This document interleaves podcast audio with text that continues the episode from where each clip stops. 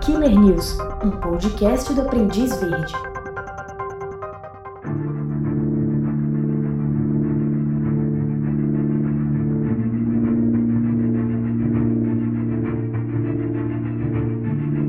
Em uma nova edição do livro de Elizabeth Kendall, ex-namorada de Ted Bundy, a filha dela, Molly, revela que o serial killer a abusou sexualmente, colocando os dedos dentro de sua calcinha quando ela tinha 7 anos.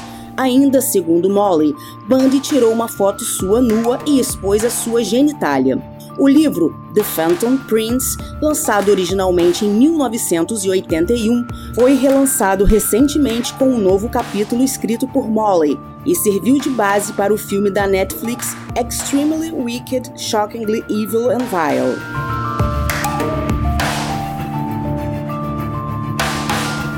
Autoridades russas concluíram a investigação sobre David Sarabashian, um serial killer acusado do assassinato de três mulheres.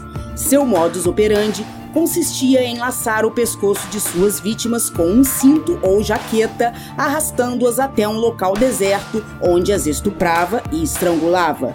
A última vítima estava sentada num banco de uma praça da cidade de Rostov, Rússia, quando teve o pescoço laçado por trás. David Sarabashian também é acusado de vários estupros. Seu caso deve ir a julgamento ainda em 2020. Eu sou Rosane Maldonado e esse é um OAV Killer News.